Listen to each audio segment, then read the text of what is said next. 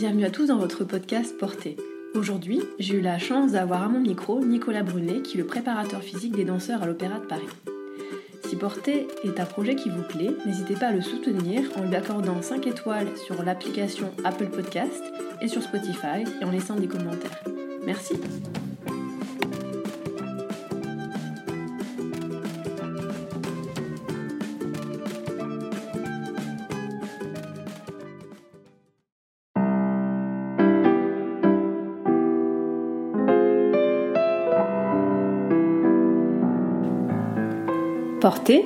C'est un podcast sur la danse qui ouvre la porte à une communauté d'individus au parcours très différents, mais qui tous, chacun à leur manière, sont entrés dans le mouvement.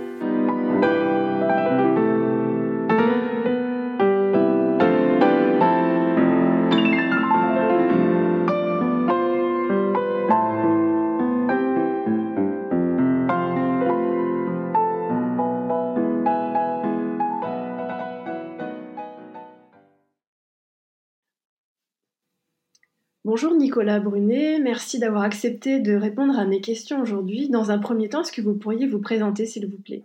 Bonjour, bah, donc, je suis euh, kinésithérapeute euh, et, ostéopathe. Je suis également diplômé en préparation physique, donc euh, j'organise mon, temps entre mon cabinet de kiné qui est à Paris dans le 10e, l'Opéra de Paris où je m'occupe de, de prévention et de rééducation auprès des danseurs, et euh, je travaille également à l'INSEP où je travaille avec des, euh, des gymnastes de haut niveau. Voilà. Donc ça fait beaucoup tout ça. Euh, donc dans votre parcours, qu'est-ce qui vous a amené à travailler avec des danseurs? Alors moi j'étais gymnaste à la base, donc j'ai une formation on va dire plus sportive et acrobatique. Et je, quand j'ai commencé à travailler en libéral, j'ai travaillé dans un cabinet de kinésithérapie où le médecin était le médecin de l'école de danse de l'opéra. Et elle a commencé à m'adresser certains danseurs euh, en soins. Et c'est vrai qu'entre la gymnastique et la danse, il y a quand même des choses qui sont assez communes, hein, même s'il y a des choses qui, diffèrent. Et, euh, et donc j'ai commencé comme ça à soigner les danseurs et à leur apporter des choses que euh, je pratiquais dans le milieu du sport, notamment en tant que kiné, mais également en tant que préparateur physique. Et ça a plutôt fonctionné parce que c'était un, un secteur qui n'était pas du tout développé dans, dans le milieu de la danse. Et, euh, et, il y avait un réel besoin. Et donc c'est comme ça que j'ai commencé à, à m'occuper de danseurs et que et que ça a pris assez vite en fait. Et comment vous expliquez en fait que c'était pas développé dans le milieu de la danse alors que c'est quand même quelque chose d'assez physique et que ça l'était déjà dans le milieu du sport? Euh, La danse dépend du ministère de la Culture, c'est une activité qui est une activité artistique euh, la gymnastique, une activité sportive qui euh, dépend du ministère des Sports et dans des structures comme l'INSEP où on a euh, beaucoup de sports différents comme de l'athlétisme, de la natation, la natation synchronisée, du plongeon, la gymnastique. Il y a beaucoup de transversalité qui se passe entre ces différentes disciplines, des formations qui sont communes euh, bah, sur la préparation physique aussi, mais aussi des ponts qui peuvent se faire au niveau technique. Par exemple, on peut faire appel à des entraîneurs d'athlétisme pour améliorer la technique de course des gymnastes pour le saut de cheval, par exemple. C'est des choses qui, euh, qui sont facilitées en fait par le euh, euh par le euh, par la proximité sur le sur le lieu de d'entraînement. La danse est donc dépendant du ministère de la Culture et donc est plus en lien avec ben, des musiciens, des plasticiens. Et d'ailleurs, les danseurs dans leur dans leur cursus voient beaucoup plus euh, euh, des pianistes, euh, des costumiers, des décorateurs que d'autres sportifs. Les ponts ne se font pas de manière spontanée. Et dans le milieu du sport, il y a eu beaucoup de travail fait sur la recherche, sur la physiologie de l'effort, voilà depuis de nombreuses années et donc tout ça a été a créé beaucoup d'effervescence et beaucoup de progression sur ce sur tout ce qui peut aider la technique pour s'améliorer et la danse, euh, n'étant pas dans ce milieu-là, n'a pas vraiment euh, bénéficié de ça. Et euh, c'est tout l'enjeu du travail que qu'on fait actuellement à l'opéra avec les danseurs. Et donc, quand vous êtes arrivé donc au milieu de tous ces danseurs à l'opéra, est-ce que vous avez constaté justement que ce retard avait eu des impacts importants bah, justement sur la technique des danseurs, sur leur santé, sur la longévité de leur carrière, des choses comme ça? Alors, mon premier, ma première remarque, ça a été lors de la rééducation d'un genou d'une danseuse. Hein. Euh, au moment où elle a dû reprendre les sauts, c'est de me rendre compte que tout le travail physique de base qui sert à faire un saut, donc le travail de gainage du tronc, la stabilisation du bassin, en fait, n'étaient pas des choses qui étaient complètement acquises. Elles savaient le faire dans le contexte d'un saut, mais euh, comme là, il y avait une blessure au genou, c'était difficile pour elles de reprogrammer ça. Et tout le travail cardio aussi n'était pas du tout présent. Et euh, donc, je me suis rendu compte à un moment que je devais repartir en arrière sur des choses de base pour lui permettre à elle d'être beaucoup plus confortable et sécurisée sur les sauts. Et euh, donc ça, ça a été ma première, euh, voilà, mon premier choc en fait, où je me suis dit waouh, il y a vraiment du travail à faire pour euh, aider ces danseurs à faciliter leur euh, euh, leur pratique et à ce que leur corps soit le plus disponible possible pour qu'ils puissent danser et s'exprimer au travers de la danse. Est-ce qu'il y avait certains préjugés ou a priori par rapport à une activité physique annexe, dans le sens où euh, peut-être qu'on pense que certains sports ne sont pas compatibles avec la danse? Euh, je dis bêtement par exemple courir, ou alors euh, un danseur qui penserait que le cours de danse suffit. Ah, qu'est-ce que vous répondez à ça? Alors, Ça fait partie des résistances qui sont toujours présentes. Euh, certains danseurs sont, alors c'est pas le cas de tous, hein, euh, certains danseurs sont plus dans une recherche de sensations, d'émotions et pas vraiment d'efforts physiques.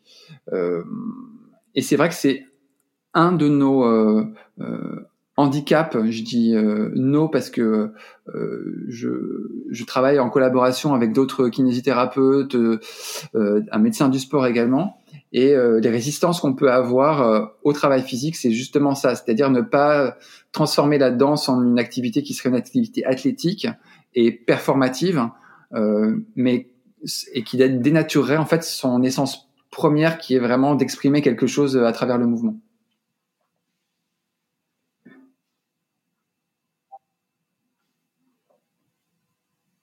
D'accord. Mais sur le plan technique, par exemple, vous n'avez pas de récent en disant euh, des, danseurs qui disent euh, je veux pas faire tel et tel mouvement parce que, euh, par exemple, après j'aurais du mal à faire un, développé à la seconde ou je dis des bêtises, mais des préjugés qu'on peut avoir. mes ischio-jambiers vont raccourcir, j'ai moins souple ou des choses comme ça?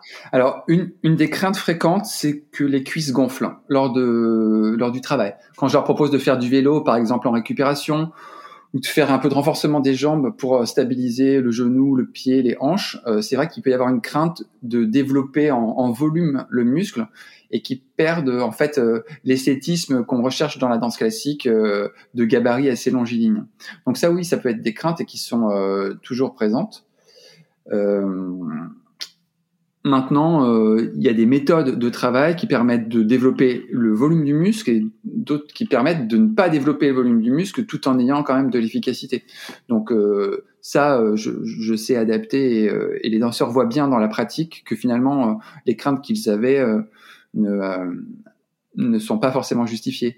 Mais il y a un réel besoin en fait d'équilibrer musculairement euh, le corps du danseur par du travail complémentaire, puisque le cours de danse, et notamment le cours de danse classique, travaille le corps dans sa globalité avec une recherche de technique, mais toujours dans la même direction. Et euh, parfois, c'est compliqué de corriger un positionnement de pied quand euh, le mouvement est global, qu'il y a un déplacement, une rotation.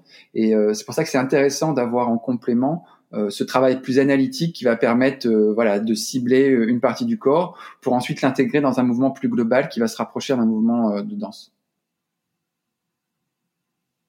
Et à partir de quel moment on devrait intégrer une préparation physique à un entraînement de danseur? Est-ce qu'il faut attendre de se blesser ou est-ce que ça peut être fait en prévention? Bah, L'objectif, c'est justement de le faire en prévention. Euh, l'essence de mon travail, c'est justement que les danseurs ne se blessent pas et qu'ils puissent euh, avoir une carrière la plus euh, fluide possible sans arrêt. et en fait, la, la, blessure, elle arrive quand il y a un décalage entre le niveau physique et ce qu'on demande. Euh, donc euh, quelqu'un qui est euh, très très fort à qui on va demander de marcher dans la rue, évidemment il va pas se blesser. Mais une vieille dame qui va passer tout son temps assise sur son fauteuil, si on lui demande de pousser ben, une charge, c'est sûr qu'elle va avoir tendance à, à, plus se blesser. Et la comparaison là, que je vous fais est très grossière, mais finalement c'est ça en fait qui se passe. Si vous avez un mollet qui est endurant, qui est capable de propulser, d'absorber un saut, s'il est capable de le faire dans la durée, euh, si vous avez euh, euh, également le cardio qui vous permet de d'enchaîner les jours de répétition, de tenir une variation, et que vous êtes aussi mentalement, parce que l'aspect mental est important, ben, apte à absorber toute cette contrainte quotidienne, bah, vous n'allez pas vous blesser. Alors que si, bah, voyez, tout ce que je vous ai décrit, vous ne l'avez pas, que votre contrainte de travail est très importante, que vous n'avez pas le temps de bien manger, bien vous hydrater, de dormir, bon, bah, finalement, vous cochez dans l'inverse toutes les cases pour que la blessure arrive. Du coup, euh, la blessure, c'est pas quelque chose qui est inévitable. À partir de quel âge on pourrait inclure une préparation physique euh? Moi, je pense que c'est quelque chose qui devrait être intégré euh, dès le début du travail. Dans le monde du sport, ça fait partie de l'entraînement, par exemple. Alors évidemment, l'objectif n'est pas de développer bah, un corps dans le volume, hein, comme je vous l'ai dit juste avant, mais de permettre aux jeunes danseurs d'acquérir des, euh, des capacités physiques au service de la pratique de la danse. Euh, et pour avoir de bons placements des pieds, euh, un bon ancrage du pied dans le sol, un alignement du genou qui est correct, euh, le bassin aussi. Et voilà, il y a beaucoup, il y a beaucoup de choses qui peuvent être faites très tôt, de manière très sécurisée et qui pourraient apporter aux jeunes danseurs beaucoup de d'aisance dans la danse. Est-ce que vous avez parlé tout à l'heure de charge euh, de, charge de travail mhm. euh, Comment ça rentre dans un emploi du temps où il y a déjà tellement de choses à faire physiquement et même à mémoriser, où parfois le danseur justement n'a pas le temps de manger, se reposer correctement? Euh, Comment on intègre un paramètre supplémentaire dans son emploi du temps pour que ça soit vraiment efficient? Alors c'est une très très bonne question. je, c'est exactement le, le, nerf de la guerre en fait euh, dans l'organisation, c'est d'avoir du temps pour le faire. Donc euh, à l'opéra par exemple, euh, c'est vrai que là on est donc là on est au mois de janvier, on a des danseurs, une partie des danseurs qui, qui font des répétitions, d'autres qui n'ont pas encore repris les répétitions. Donc pour eux par exemple c'est un moment propice au développement des qualités physiques et ensuite faire bah, quand ils auront plus de répétitions et de spectacles, juste un petit rappel avec des séances beaucoup plus courtes. Euh, c'est vrai que l'objectif de la préparation physique, c'est d'apporter un, soutien à l'activité euh, dansée, et donc euh, c'est pas forcément de rajouter une contrainte supplémentaire qui augmenterait la fatigue. Donc il y a des moments où c'est propice pour le faire, puis des moments où c'est moins propice. en général, si on veut intégrer une nouvelle activité, ça ne devrait pas être en plus, mais à la place de. C'est-à-dire que si on a, par exemple, si j'ai un jeune danseur qui va se présenter au cabinet en me disant bah voilà je voudrais intégrer la préparation physique à mon programme et qui fait euh, deux cours de danse par jour tous les jours, bah, peut-être que euh, deux fois à trois fois par semaine, ce serait bien qu'il enlève un, un des deux cours de danse pour euh, remplacer par du travail complémentaire ou aller faire du pilate ou de la gyrotonique ou, ou de la natation aussi. tout ça pour essayer que la contrainte ne devienne pas trop importante justement. Pour éviter le surmenage. Ouais. Et, le, et le surentraînement, exactement, ouais. Hmm. À quoi on voit que on est surentraîné? Il y a des signes euh, euh, émotionnels euh, qui peuvent être perçus. ça peut être des irritations à certaines situations. ça peut être des cernes, un, un problème pour s'endormir aussi, une perte d'appétit. Il y a il y, a des grilles en fait qui permettent de, de détecter le surentraînement, des questionnaires qu'on peut remplir et voilà qui permettent de euh, euh, bah voilà de quantifier justement où on en est en termes de euh, la réponse du corps à la charge d'entraînement. Et et donc de prévenir le surentraînement. Dans le monde du sport, on fait beaucoup ça. Là, euh, notamment avec l'équipe de France de gymnastique, il y a des études qui sont faites où les gymnastes remplissent tous les matins des questionnaires assez courts euh, via leur téléphone et en fait, on peut suivre comme ça, euh, ben, euh, si elles, combien de temps elles ont dormi, dans quel état elles se sentent euh, au réveil le matin. Et on a un sport scientist qui, qui traite en fait ces données et qui permet de voir l'évolution et de ben, secouer un peu le drapeau rouge quand on voilà, il y, a, des, y a des indicateurs qui, qui laissent penser que on est à un moment où la charge est, est un peu trop importante et qu'on risque d'aller vers la blessure. Donc en fait, ces athlètes sont bien entourés. Justement, vous venez de citer, euh, moi j'avais jamais entendu parler de sport scientiste, mais mm.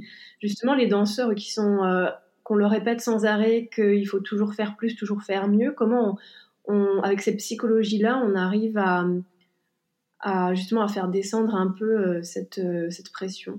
Il faut savoir que le concept de charge de travail, qui est un concept vraiment scientifique, euh, nécessite vraiment de réfléchir comment est-ce qu'on organise une semaine, un mois, une année. Il y a des moments où il faut travailler évidemment, et il y a des moments où il faut récupérer. Par exemple, dans une semaine, il faut pas faire euh, cinq jours à très haute intensité. Il faut faire un jour sur deux à très haute intensité, et le jour intermédiaire, continuer le travail, mais de manière on va dire plus euh, qualitatif euh, sur la technique.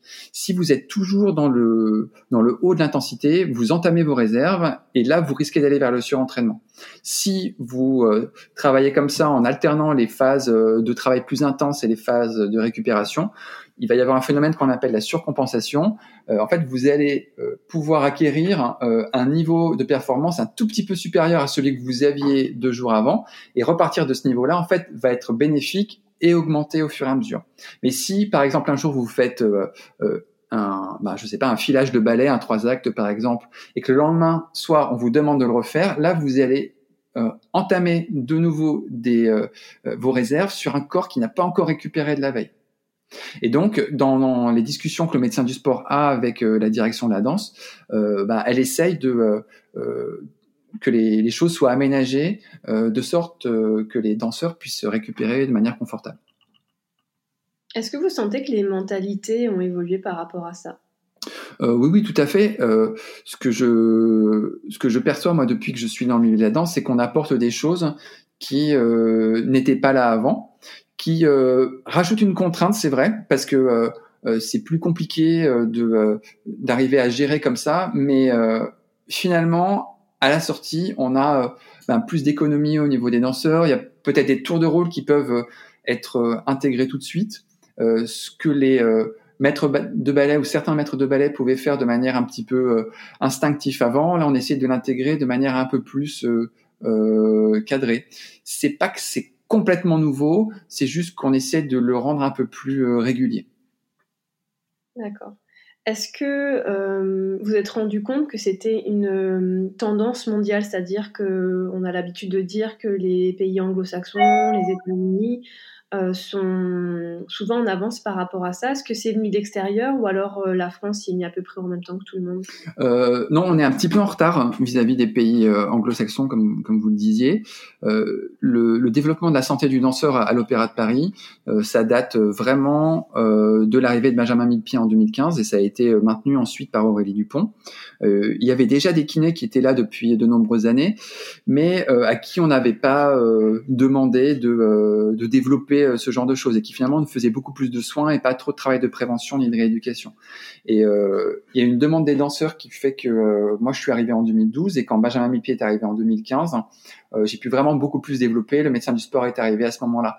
Et c'est vrai qu'on a qu'on s'est mis en relation avec, bah, par exemple, une physio, donc l'équivalent de du kiné euh, euh, australienne. Il y a eu des liens qui se sont faits euh, lors de congrès avec des praticiens étrangers, anglais ou américains, qui nous ont montré que ben, ce qu'on pensait faire pour la danse en se basant sur nos connaissances sportives était déjà fait par ailleurs avec une autre sensibilité parce qu'évidemment les choses ne sont pas faites de la même de la même manière partout mais que ça, ça existait déjà et donc ça nous a encouragé à aller dans ce sens-là et et effectivement, hein, quand les, les, danseurs de l'opéra se retrouvent euh, ben, euh, à l'INSEP, par exemple, qui se rendent compte de toutes les installations euh, qui sont faites pour les sportifs avec des, des, bains de récupération, de la cryothérapie corps ils se disent, ben, en fait, nous, on utilise notre sport, notre corps, pardon, comme des sportifs de haut niveau, et on n'a pas accès à ce, à ce type de prestations.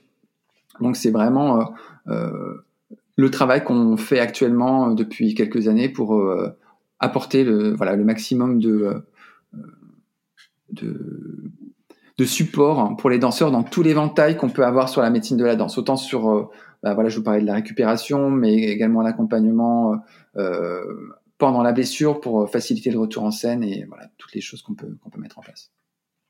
Est-ce que à terme les danseurs auront accès à toutes ces infrastructures ou alors c'est quelque chose qui est figé? En tant que danseur, est-ce qu'il pourrait être reconnu Enfin, je ne sais pas comment ça fonctionne ce système, mais est-ce que c'est ou alors il faudrait importer toutes ces techniques euh, au sein même des, institutions. Bah, c'est plutôt cette option-là en fait qui, euh, qui, qui, est en, qui est en route, en tout cas à l'Opéra de Paris. Euh, c'est le cas également au Malandin Ballet à Biarritz, puisqu'il y a une équipe médicale aussi qui est en place. Euh, pour d'autres esthétiques de danse, hein, comme le breakdance par exemple, il y a des choses qui se mettent en place puisque le breakdance euh, fait partie, pour le coup, du ministère des Sports, puisqu'il dépend de la Fédération française de danse. Euh, donc, elle dépendant du ministère des Sports et participera aux Jeux Olympiques de Paris en 2024. Donc, il y a aussi toute une vague là sur, on va dire, de la danse plus proche du sol, voilà, le breakdance. Euh, parce que ça va être une discipline euh, olympique euh, à Paris en 2024. D'accord. Et par rapport, par rapport au, profil que vous avez, donc les danseurs à haut niveau, il y a une mixité, il y a autant d'hommes que de femmes. Oui. Est-ce qu'il y a des différences à s'occuper d'un homme et d'une femme par rapport à ces spécificités? Je pense que Hum, bon, les, hommes sautent plus, les, filles pratiquent les pointes. Est-ce que par rapport à ça, est-ce qu'il y a une, différence d'approche? Euh, Oui, il y a une différence d'approche. Euh, moi, déjà au niveau corporel, euh, il y a une sollicitation du membre supérieur, donc des bras, des épaules, plus importante pour les garçons, notamment pour les porter. Les filles ont besoin également de, force hein, dans les épaules pour avoir un bon appui, pour faire des, euh, des pirouettes, des sauts aussi, pour tenir leurs bras, euh, également sur les portées pour pouvoir monter sur euh, sur les épaules des garçons. et puis on a un répertoire qui va de plus en plus vers le contemporain. Donc les filles ont besoin aussi d'avoir de la force sur le membre supérieur, de, évidemment dans des proportions différentes que les garçons, mais quand même de manière assez importante. Ensuite, en termes de sensibilité, c'est vrai que les, on a pas mal de jeunes danseurs hommes qui entrent dans la compagnie qui euh, ont envie de se muscler, qui voient sur les réseaux sociaux euh, ben justement beaucoup de euh, danseurs étrangers ou qui voient des sportifs faire du travail physique. Et c'est vrai que c'est assez stimulant pour eux, toute la vague de street workout avec le, le, calisthenics, tout le travail à poids de corps. C'est vrai qu'il y en a beaucoup qui, qui aiment ça. Donc chez les garçons, on a plutôt cette tendance-là. chez les filles, on a plutôt une recherche de euh, travail de précision, de qualité de pied, euh, notamment euh, comme vous disiez avec les pointes. Donc c'est pas tout à fait la même chose.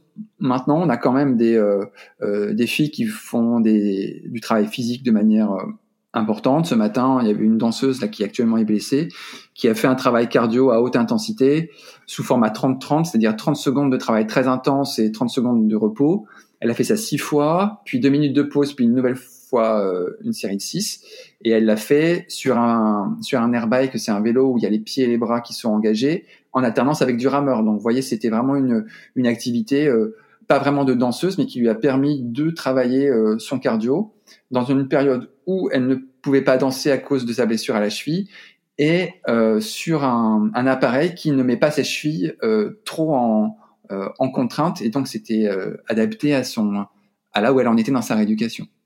Oui, c'est-à-dire qu'on peut continuer quand même à faire quelque chose sans pour autant mettre en danger l'endroit où, c'est, on est blessé. Voilà. On va pas s'arrêter complètement. Voilà. Alors ça, euh, désormais, on ne fait plus jamais euh, d'arrêt complet, après, à part vraiment dans des cas euh, très euh, particuliers. Mais ce qui est important de comprendre, c'est qu'un corps qui est au repos se désentraîne, euh, perd de ses qualités athlétiques et euh, au moment où on reprend le, bah, l'activité de danse euh, parce que la blessure s'est guérie, finalement, si on n'a pas entretenu toutes ces autres qualités, de force de maintien du bassin par exemple, euh, de cardio, de souplesse, bon ben la reprise va être un peu plus compliquée. Et l'objectif, c'est euh, quand même que les danseurs reprennent de manière la plus confortable possible et le plus rapidement possible et qu'ils se baissent pas sur la cheville droite parce qu'en fait, on a soigné la cheville gauche et que la cheville droite s'est complètement déconditionnée. Donc justement, comment on évite les blessures de compensation alors? Ben, par exemple, euh, la danseuse là dont je vous parlais, elle a, une entorse de cheville et euh, ben, depuis le début, on fait du travail de cardio, elle fait du travail de gainage pour maintenir la stabilisation du tronc, du bassin. Euh, on fait aussi du renforcement de l'autre membre inférieur. elle fait des cours de gyrotonique pour maintenir la bonne mobilité de son corps. Et euh, voilà, l'objectif, c'est vraiment de faire tout ce qu'on peut faire et de l'adapter avec euh, la pathologie. Et puis on a les danseuses aussi qui peuvent revenir de grossesse aussi. Et euh, l'objectif, c'est d'avoir un accompagnement euh, progressif, progressif pardon, pour leur permettre de ben, de revenir bien. elles sont, elles passent pas toutes par la préparation physique. Il y en a qui n'ont pas envie, qui font juste le travail dans un cabinet de kiné euh, libérales où elles font la rééducation du périnée, la rééducation abdominale, et après elles reprennent par elles-mêmes progressivement euh, au cours de danse. Mais c'est vrai qu'en ajoutant de la préparation physique, en les accompagnant, en les accompagnant de manière un peu plus individualisée, on, bah, on favorise en fait le retour.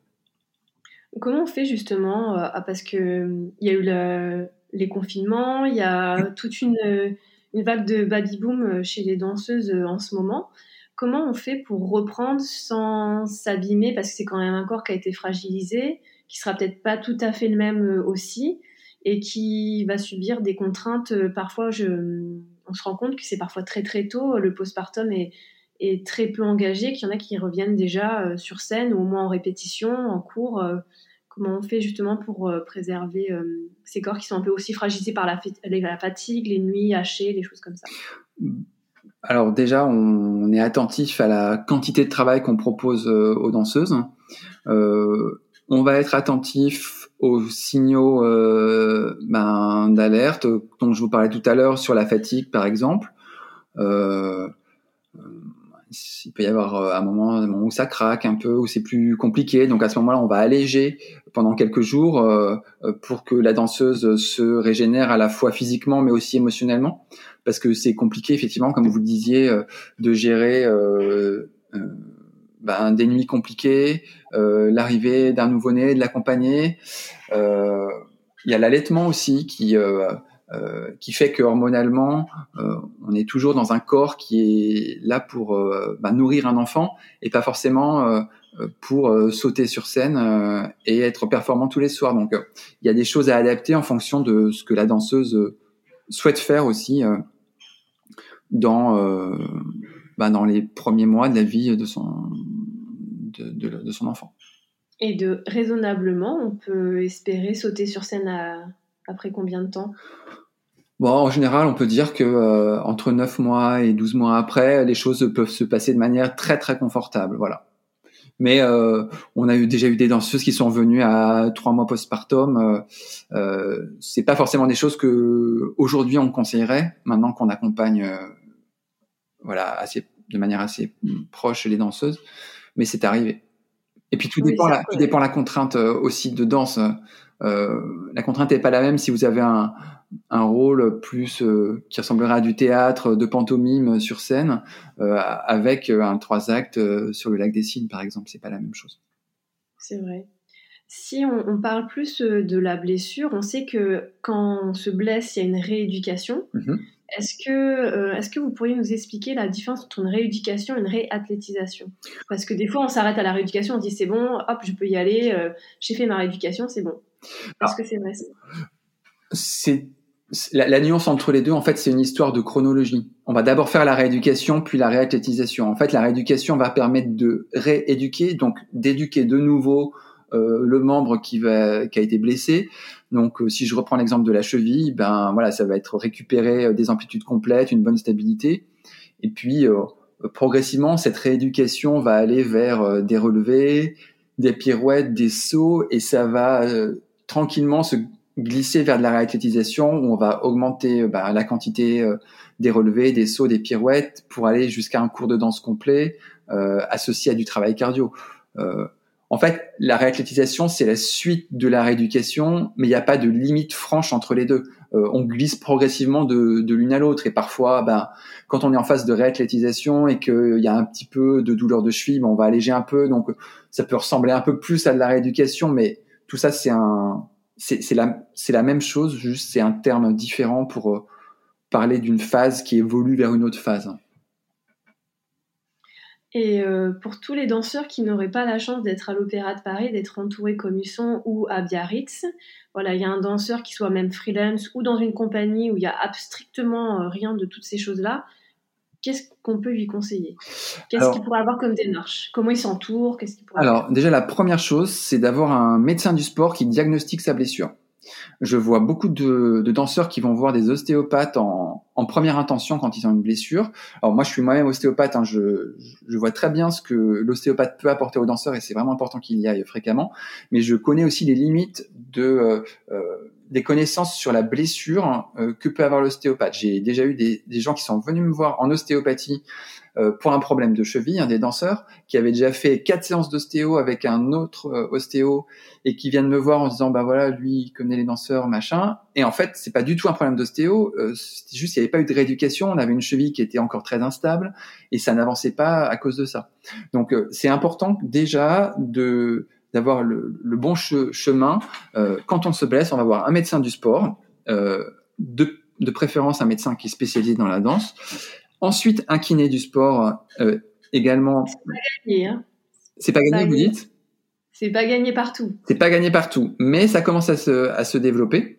Euh, au moins kiné du sport. S'il est plus ou moins spécialisé dans la danse, euh, c'est mieux. Mais euh, un kiné qui va être spécialisé dans le sport aura plus de connaissances sur la manière de réathlétiser un corps qu'un kiné qui fait la kiné euh, généraliste dans une zone ben, où en fait il y a besoin de, kinés qui font de la kiné-respi, de la neuro et, tout ça. Alors évidemment, le travail de l'ostéo va être complémentaire et c'est très bien d'aller le voir, mais vraiment pour rééduquer une blessure, c'est un, kiné un kiné du sport. Ensuite, euh, donc ça par exemple, c'est des choses qu'on fait au cabinet. Euh, il y a, euh, on a tout un réseau de d'autres kinés dans Paris ou même sur d'autres villes en France euh, qui euh, bah voilà, vers qui on peut orienter les, les, danseurs, pareil pour les médecins du sport.